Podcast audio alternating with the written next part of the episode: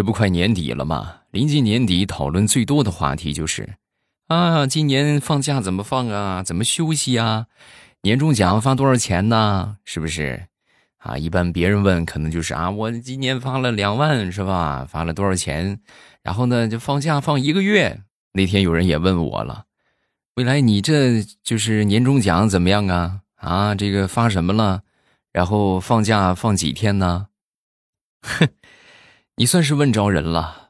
这么跟你说吧，发了个毛线，放了个锤子。地球不爆炸，我们不放假，能懂吗？嗯。马上与未来开始我们周三的节目，分享今日份的开心段子。节目一开始还是要感谢一下我们上一期节目打赏的朋友。首先感谢梅子，还有利武飞，还有铁子哥，还有这个哎呦铁子哥这个老朋友了啊，还有这个是齐，还有东南牛拉狗拉多，还有欧巴的藕粉儿，还有齐，还有人间理想，还有这个是老陈。啊，结实姐姐，谢谢，感谢我们所有朋友的支持啊！大家如果觉得听得开心的话，可以呃在播放进度条的上方有一个赏字啊，大家可以支持一下。如果说是苹果用户的话，你们可以去淘宝或者支付宝去搜索一下“喜点充值”，然后找到官方的这个地方，然后来充值一下喜点就可以了。如果是安卓用户的话呢，那就很更简单了，直接微信或支付宝支付就可以啦。这眼看着快过年了，是不是？这个临近年底啊，各位尤其要注意这个资金安全啊！这个诈骗电话可能格外的要猖獗一些，因为到年底可能咱们这个钱就都拿出来了，是吧？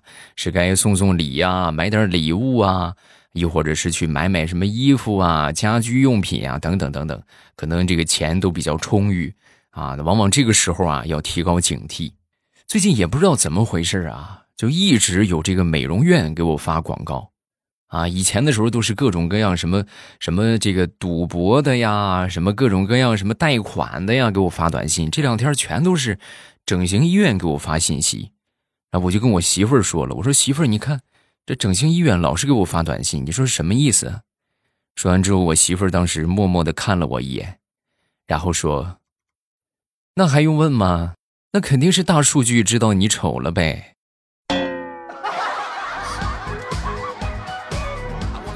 现在大数据这么人性化了吗？嗯，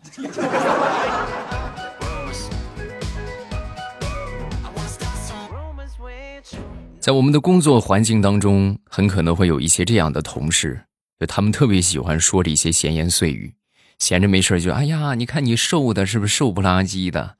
啊，我曾经上班的时候就有这么一个同事啊，他胖的都不成样了，天天说我瘦，他就是怕别人说他胖。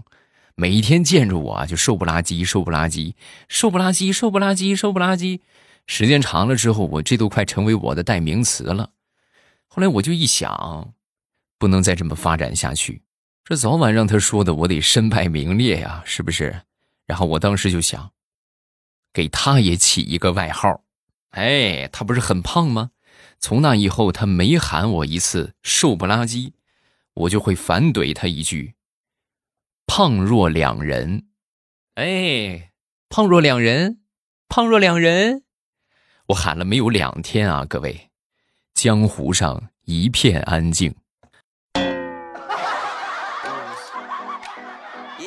以后一定要记住啊，就遇到这种情况，就是有人过来就是损你呀，或者说你呀，千万不要一味的去退让，一定要记住反击他啊！你不是说我吗？我也说你，是不是？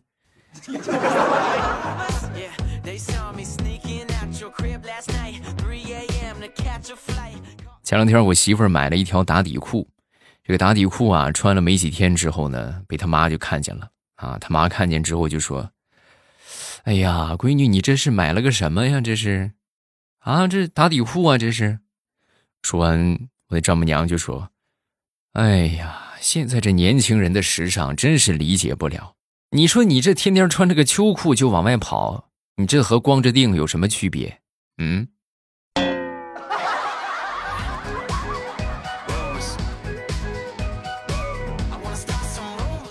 我闺女今年已经四岁多了啊，哎呦，说到这个，我就说一个小小插曲啊，就现在这个虚岁真是严重啊！我闺女现在是四岁，稍微多一点但是呢，等她过完这个年之后呢，她就虚岁六岁了。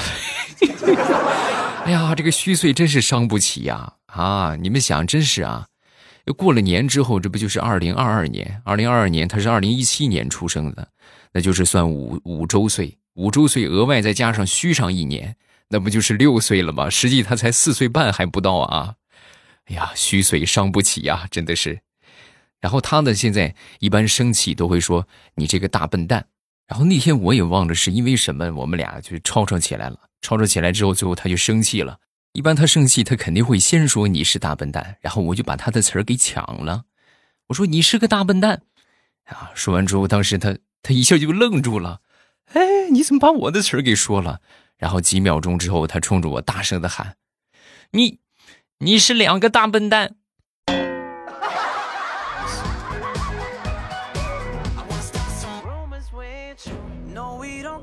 我一直特别不理解的一件事就是，我以前上初中也好，上高中也好，那个校服啊，我妈一直都没有扔啊，一直都放在家里边，就是也不也不扔了，也不把它给卖了。啊！我说，我就问他，我说，这个怎么不扔了？你留着有什么用？也不穿啊！说完，我妈就笑笑，没说话。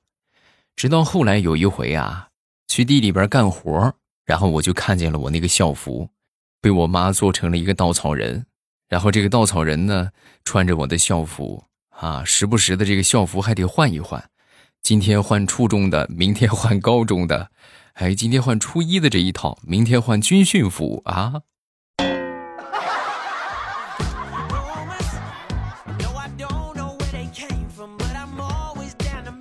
再说我一个初中同学吧，我一个初中同学呀，那天突然就给我发消息啊，就说你在吗？啊，我说在呀，有什么事啊？哎呀，我想跟你聊聊天儿啊，让他聊呗，你想说啥？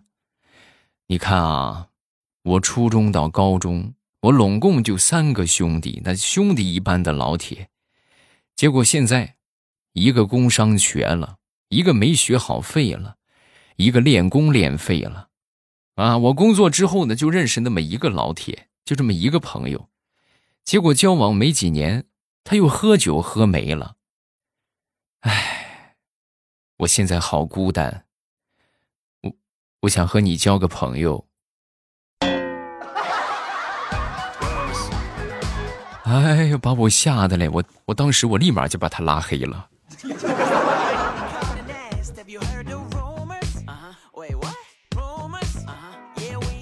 前两天去电影院跟我媳妇儿看电影，看了一个爱情片儿啊。然后呢，在我们旁边啊坐了这么一对情侣啊。也当时这个女的也看这个片儿啊，看的哎呦不行了，哭的不行了。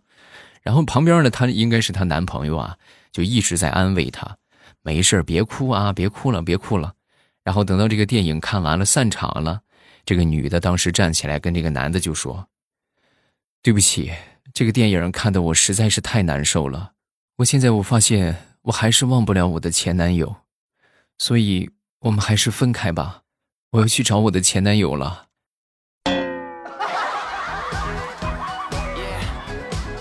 在听的朋友们，如果说领着你的另一半去看电影的话，一定要提前熟悉一下这个电影的题材是什么啊！就万一一下就戳中你女朋友或男朋友，是不是？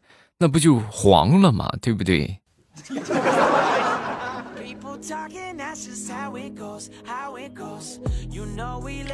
话说有这么一个小伙子去算命啊，来到这个摊儿前边，这个算命先生给他看了看手相，看完之后呢，就跟他说：“哎呀，你这个呀，感情不顺吧？”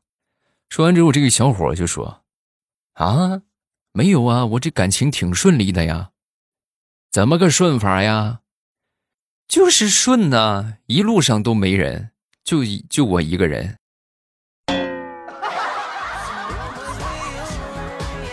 那你这叫顺呐？你这个单身狗！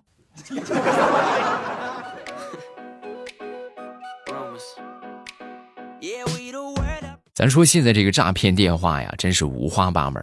我一个好哥们接到一个电话啊，就说这个他姥姥出事故了啊，赶紧两千块钱转过来啊，去给你姥姥看病。当时一听这话，我哥们儿这个脸都白了啊，他不是担心的白，他是吓白了。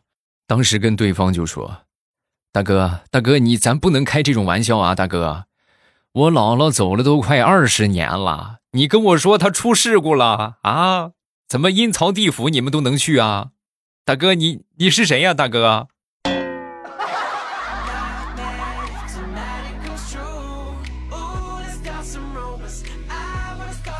临近过年了啊，又要见到亲朋好友。然后我媳妇儿最近呢，一直就在说：“哎呀，不行啊，最近在减肥呀，她不能吃太多了。”然后今天晚上我就不吃饭了，我中午吃太多了。啊，那你晚上那那你不吃饭了，那你怎么着？我不吃饭，我就喝上他两碗三碗的粥就行了啊！我不吃饭了就。媳妇儿，你这个话是真敢说呀？两碗三碗的粥，你你是真不嫌胖啊？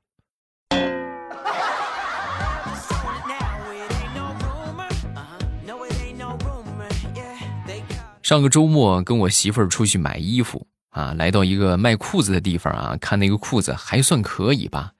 然后呢，当时就问这个老板：“老板，这裤子多少钱呢？”啊，说完之后，这老板就说：“哦，这个裤子是一千五。”哦，一千五。我当时我就问老板：“我说老板，你们这附近有银行吗？”啊，有啊，就在那前面出去之后，在在左手边就有一个。啊。那离银行这么近，你怎么不去抢呢？这只是段子啊，你们可千万别去模仿去啊！啊，老板你怎么不去抢银行啊？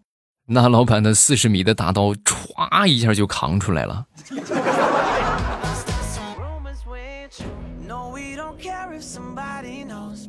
我记得是在我上初中的时候，那时候啊，突然我这个腿上啊起了一个。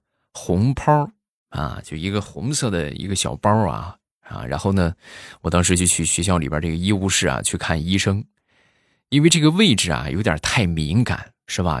大腿内侧是吧？咱说不不大好意思的。然后我当时进去之后呢，我扭扭捏捏的，我就跟这个大夫就说：“我说大夫你好，你能不能先让其他人先出去？我这儿有个大红包。”啊！当时这个大夫听完之后，立马就把其他这些病人就轰出去了啊！你们先出去等一会儿，然后把这门关上。关上之后，神秘兮兮的跟我就说：“你这孩子不能这个样啊，以后不许这样了啊！再者，以后这种事儿小声点你喊那么大声干什么？拿出来吧啊！”然后我就当着他的面把裤子脱了。这个大夫是真损呐！啊他硬生生的把我给轰出去了，我都还没提上裤子，他就把我轰出去了。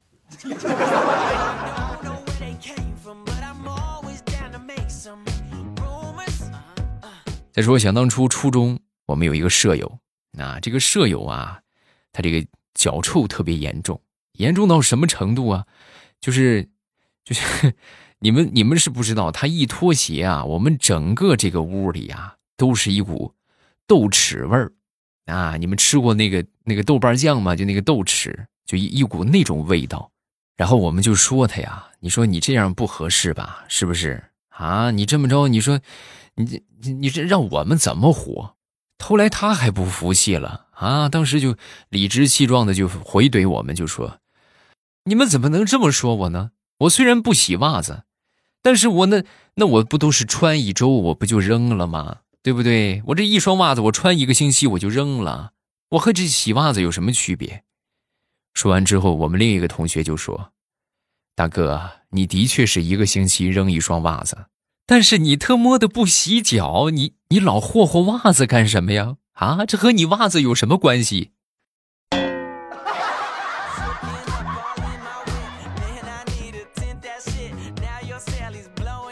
还有一回去我一个同学家里边玩。然后呢，到他们家之后呢，我就发现他爸爸呀，这个嘴巴稍微有点歪。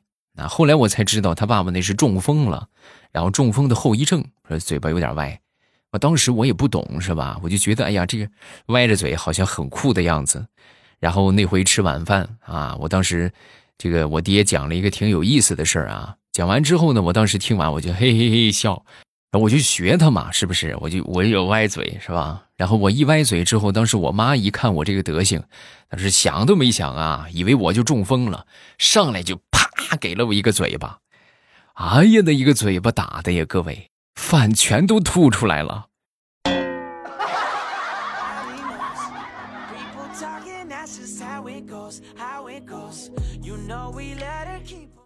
说我一个弟弟吧，他那天跟他媳妇就说：“亲爱的，你看我自从去了这个工厂，我每天我至少我得走两三万步，下班了我这个脚都酸了，走不动了，脚底还长了鸡眼，痛啊，真的是痛啊！”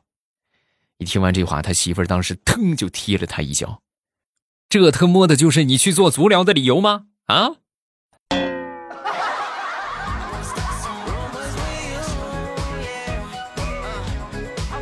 昨天在公司里边值班，然后我们领导的那个孩子啊，正好也来玩啊。我们领导也在，来玩之后呢，就过来找我玩啊。我我觉得这个小家伙挺可爱，挺聪明的啊，嘴儿也甜，哎呦，可会说好话了。所以我们一般有什么好吃的都想着他。正好我吃完饭啊，吃完饭之后呢，我这儿拿了好几个苹果，然后我就给了他一个苹果，给了他一个苹果，他吃完了，吃完了之后没一会儿又过来，又过来跟我要。而且他要的方式啊，还跟别人不一样啊。一般孩子可能就是哎，再给我一个，我还想吃，或者扭扭捏捏的站你旁边让你说啊。这个孩子没有，叔叔，你刚才给我的苹果有毒啊！我现在感觉我肚子特别疼。哦，那现在怎么办呀？现在就是你再给我一个，我要以毒攻毒。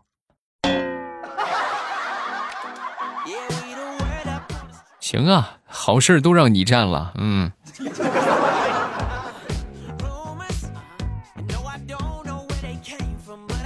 前两天啊，表妹和她男朋友去这个附近的一个拉面馆去吃拉面，然后进到这个面馆之后呢，当时看到这个老板的名字叫马二哈，啊，当时一看这个名字，好奇心大盛，然后就过去问这个老板：“哎，老板，你是不是有个哥哥呀？”啊！说完之后，当时老板就说：“啊，怎么了？你认识吗？不是，我觉得你叫马二哈的话，你哥哥那肯定是叫马大哈呀！”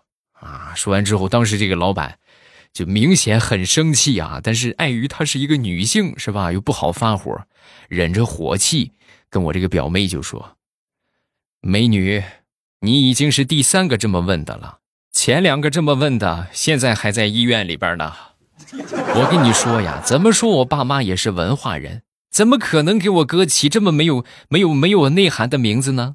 怎么可能起这么傻的名字呢？我告诉你，你记住了啊！我哥哥叫马大亨，我叫马二哈，我们是哼哈，明白了吗？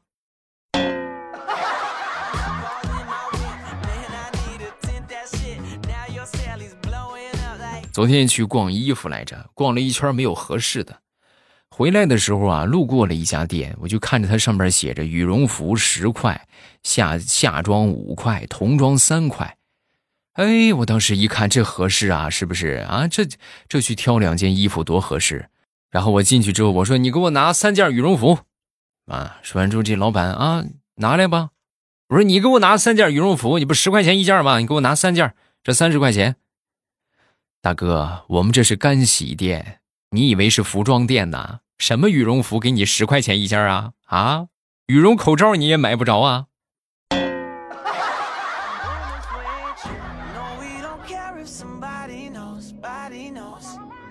段子分享这么多，咱们来看评论。首先来看第一个，叫柚子，听未来的段子睡觉很久了，完播率百分之两百啊。然后因为我都是定时播放两集，边听边睡。二零二二年继续支持，感谢未来的好声音。啊，对，但是这个不叫百分之两百啊，这就叫百分之百，知道吗？你们以后听啊，就就用这种方式，就是定级，不要定时长，千万不要定时长啊！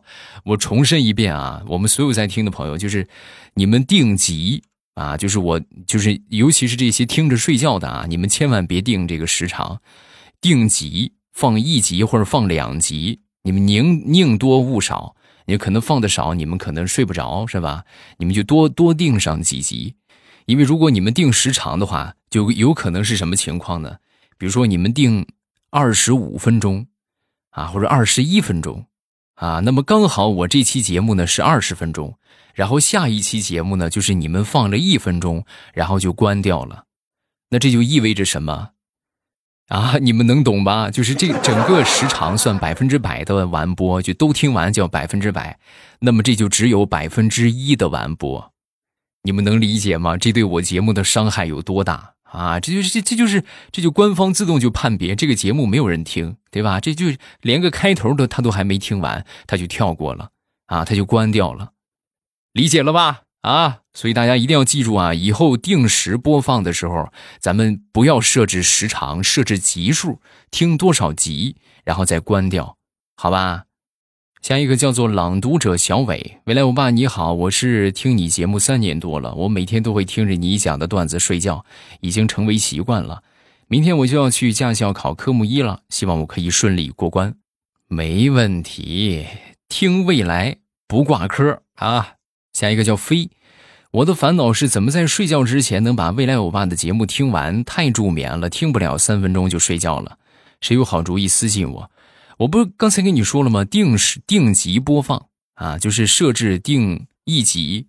你像你像你这种听三分钟就睡着了，你就定一集就足够了，就放一集，然后你就睡觉就可以了。大家最好不要就是说我听三分钟，我哎呀我有了困意，我要睡觉了，然后我就把它关掉啊，然后我然后你们就睡觉啊。就是当然这个样我也说不了什么，对吧？这是你们自己的生活，我无权去管，是吧？但是呢，还是我说到了完播率的问题。你们如果说还想让我的节目多做上几年的话，大家就把这个都实际行动一下，因为我们的完播率实在是太低了。我一直找不到什么原因啊，直到最近这几期评论，我才理解了，就为什么我的完播率会这么低，就是这些原因，就是听两三分钟它就关掉了啊，我就我就不需要你了，然后然后那我这个完播率那就受伤害呗。是吧？所以说，你们就如果听着睡觉的这些朋友，比如说你像飞这样的，他可能听三分钟他就睡着了，那你就听三分钟你就睡就行了。然后这个节目呢，你也别停，你把声音拉到最低，然后你定时播放一集，然后自动关闭喜马拉雅，然后你把手机放到旁边，让它放着就可以了。啊，你就睡你的。我觉得这个对你们的生活应该也没有什么影响吧，对不对？也不会增加什么额外的麻烦，是不是？你们就这么着啊？好吧，千万不要说听两三分钟我困了，我就把这个关掉啊！你们最好就收听之前设置上一个定时，定时定一集播放完毕，然后就自动关闭喜马拉雅。定级啊，不要定时长啊，定级，然后关闭喜马拉雅，你这样就可以了，这样就不至于真的咱们这太惨淡了啊，太惨淡了，百分之五十都不到。我我的平均节目的平均完播率啊，只有百分之四十出点头你们想一想是多么的恐怖啊！所以大家都行动起来啊！你们还是那句话，如果还想多听上几年的话，咱们这个节目的活跃度一定要搞起来啊！就这个从每个人实际行动当中，每个人都行动一点，大家都行动一下啊，把我们这个节目的完播率往上提一提，真的是伤害太大了。真的是伤害太大了啊！觉得段子不够听的，大家可以来听我们的小说。我们最近新上了一本小说啊，叫做《呃医狂天下》，是一个就是古言的，然后医术流的一个小说啊，就是听个解个闷儿也还可以。但是它的这个这个框架可能比较狭窄，就是事情比较少啊。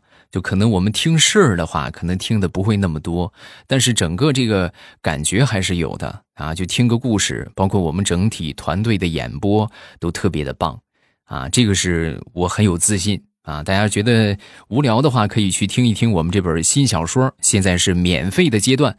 收听的方法就是点一下我的头像，我那个黄黄的头像啊，直接一点，然后进到主页，主页里边呢就有这个专辑，叫《一狂天下》。